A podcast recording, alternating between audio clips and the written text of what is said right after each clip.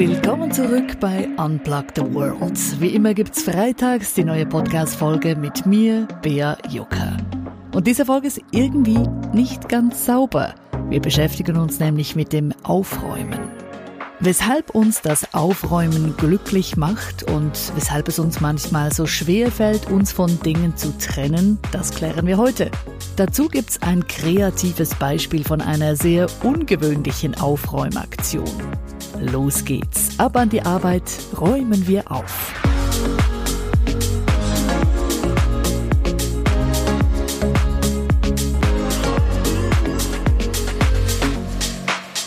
Ursus und Nadeschkin. Dieses Komikerduo ist in der Schweiz sehr bekannt und auch im Ausland waren die beiden schon mehrfach unterwegs.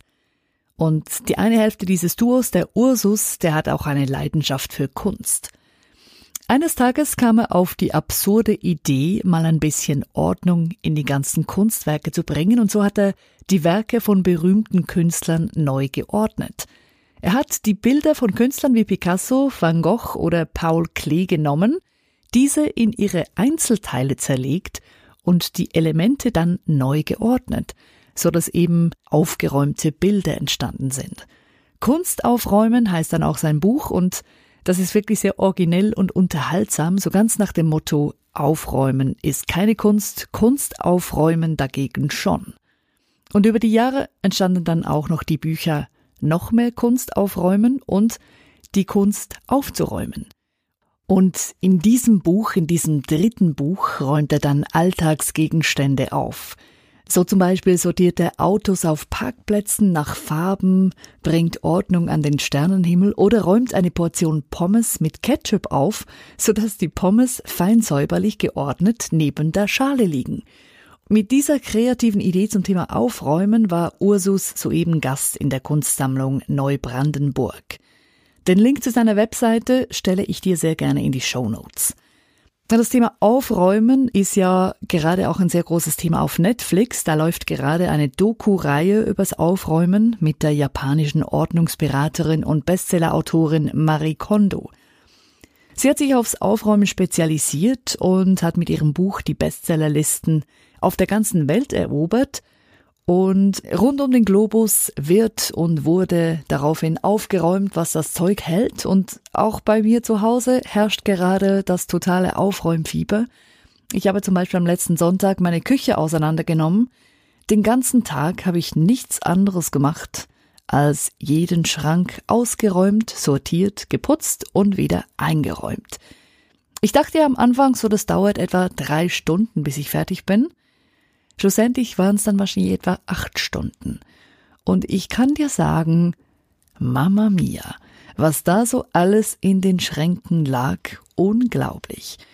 Dinge, von denen ich nicht mal mehr wusste, dass ich sie überhaupt habe. Zum Beispiel eine Kräutermischung aus Mauritius, die ich mal aus dem Urlaub mitgebracht hatte. Die habe ich nicht einmal gebraucht. Jetzt ist sie abgelaufen. Seit 2013. Also auch schon ein paar Wochen her. Ich habe also im Zuge meiner Aufräumaktion einiges aus meiner Küche rausgeschmissen. Und das mit der Küche war jetzt mal der Anfang. Der Rest der Wohnung folgt noch. Aber das mit dem Aufräumen ist ja so eine Sache. Weil einige fühlen sich ja schon gestresst, wenn sie nur schon ans Aufräumen und Ausmisten denken. Und es ist ja wirklich crazy, was sich da über die Jahre so alles ansammelt. In meinem Keller zum Beispiel, den ich auch schon ausgemistet habe, habe ich eine Schachtel mit Perücken gefunden. Ich habe also auch nicht schlecht gestaunt. Die habe ich vor Jahren mal gekauft für einen Junggesellinnenabschied und seit dann lagen sie im Keller und ich wusste schon gar nicht mehr, dass ich die noch habe. Noch liegen sie im Keller, aber die werden definitiv auch noch aussortiert. Und beim Ausmisten merke ich jetzt, wie viele Dinge ich in meinen Schränken habe, von denen ich gar nicht mehr wusste, dass sie überhaupt existieren. Bis jetzt. Denn mit der ganzen Aufräumaktion kommen sie ja wieder ans Licht. Und viele Dinge zu haben ist ja nicht gerade vorteilhaft. Eine vollgestopfte Wohnung kann sogar zur Belastung werden. Das hat auch eine Studie gezeigt von Psychologen der DePaul University in Chicago. Wer in Unordnung lebt, fühlt sich in seinem Zuhause nämlich weniger geborgen, weniger sicher und dadurch dann auch unglücklicher. Allerdings wurden für diese Studie jetzt vor allem Extremfälle angeschaut, also Menschen, bei denen das mit dem Dinge anhäufen so aus dem Ruder lief, dass sie eine Beratungsstelle aufsuchten. Und deshalb lassen sich die Ergebnisse dieser Studie jetzt nicht eins zu eins auf alle Menschen übertragen.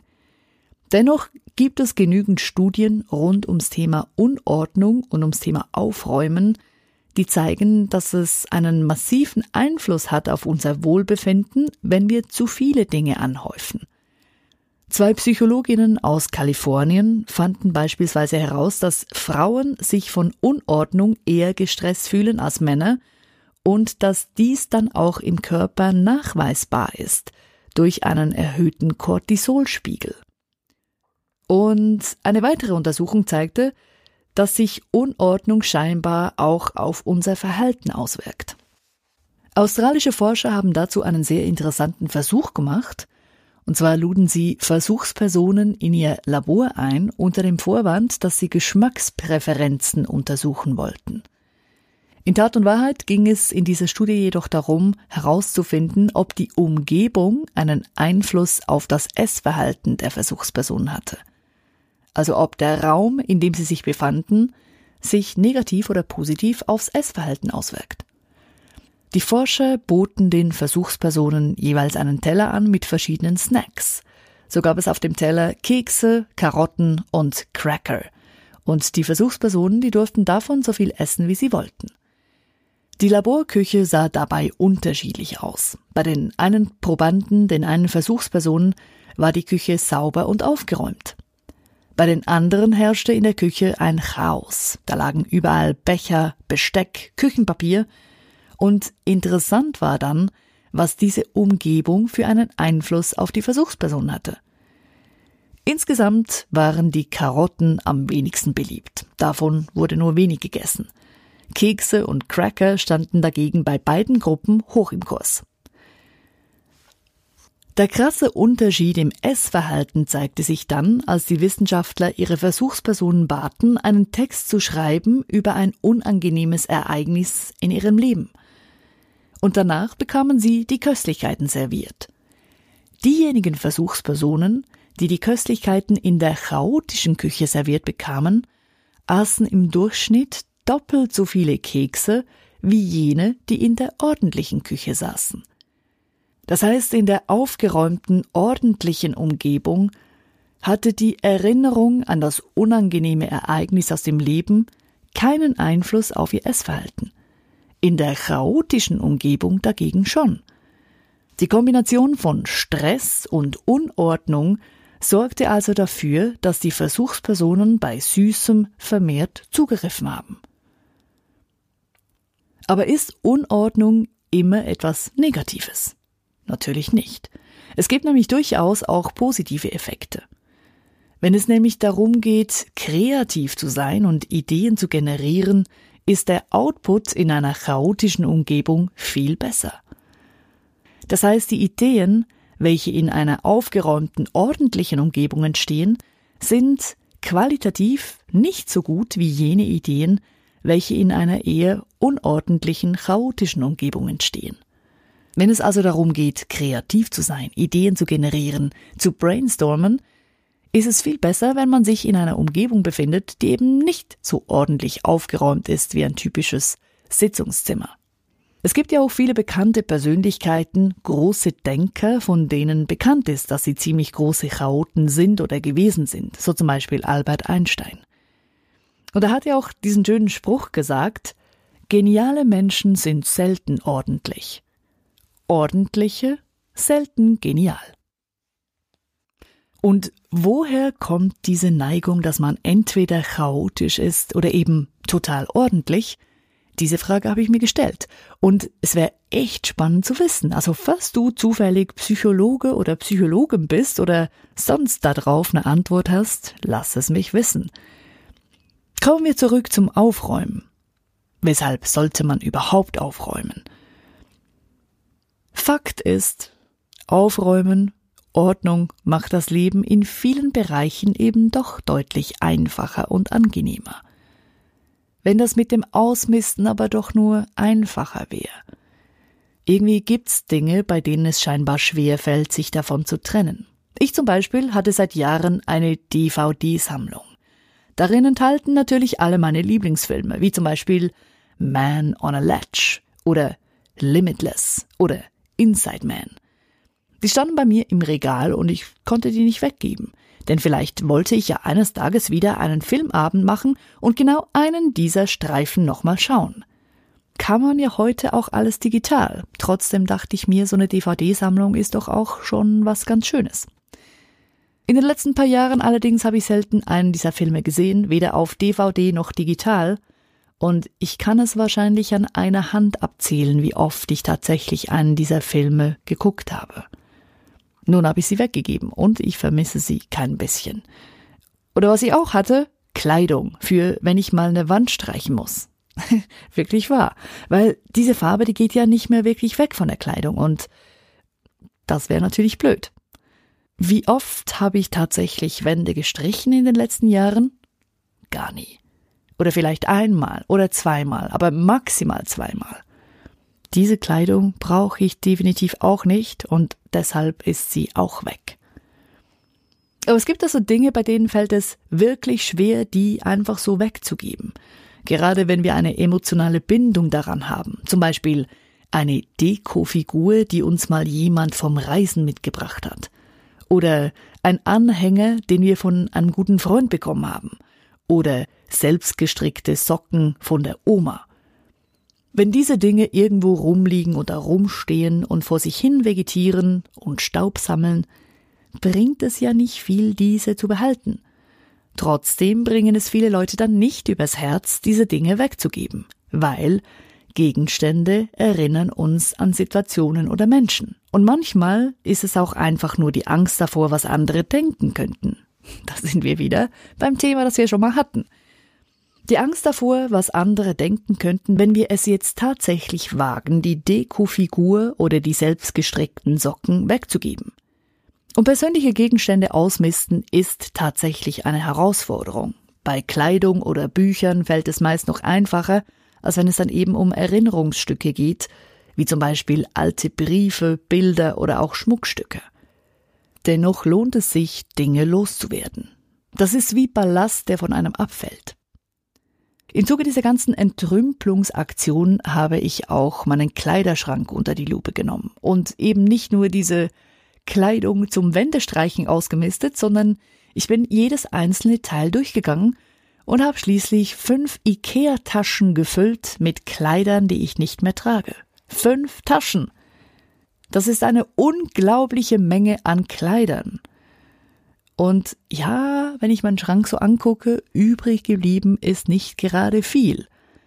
Aber es fühlt sich so viel besser an.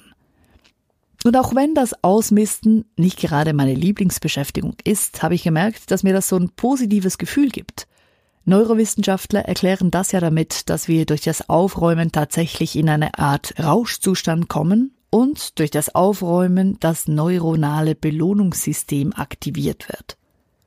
Wenn wir also aufräumen, werden Glückshormone ausgeschüttet und das motiviert uns wiederum dran zu bleiben. Laut Forschern werden bei einer einstündigen Aufräumsession fast so viele Glückshormone ausgeschüttet wie in einer 30-minütigen Sporteinheit.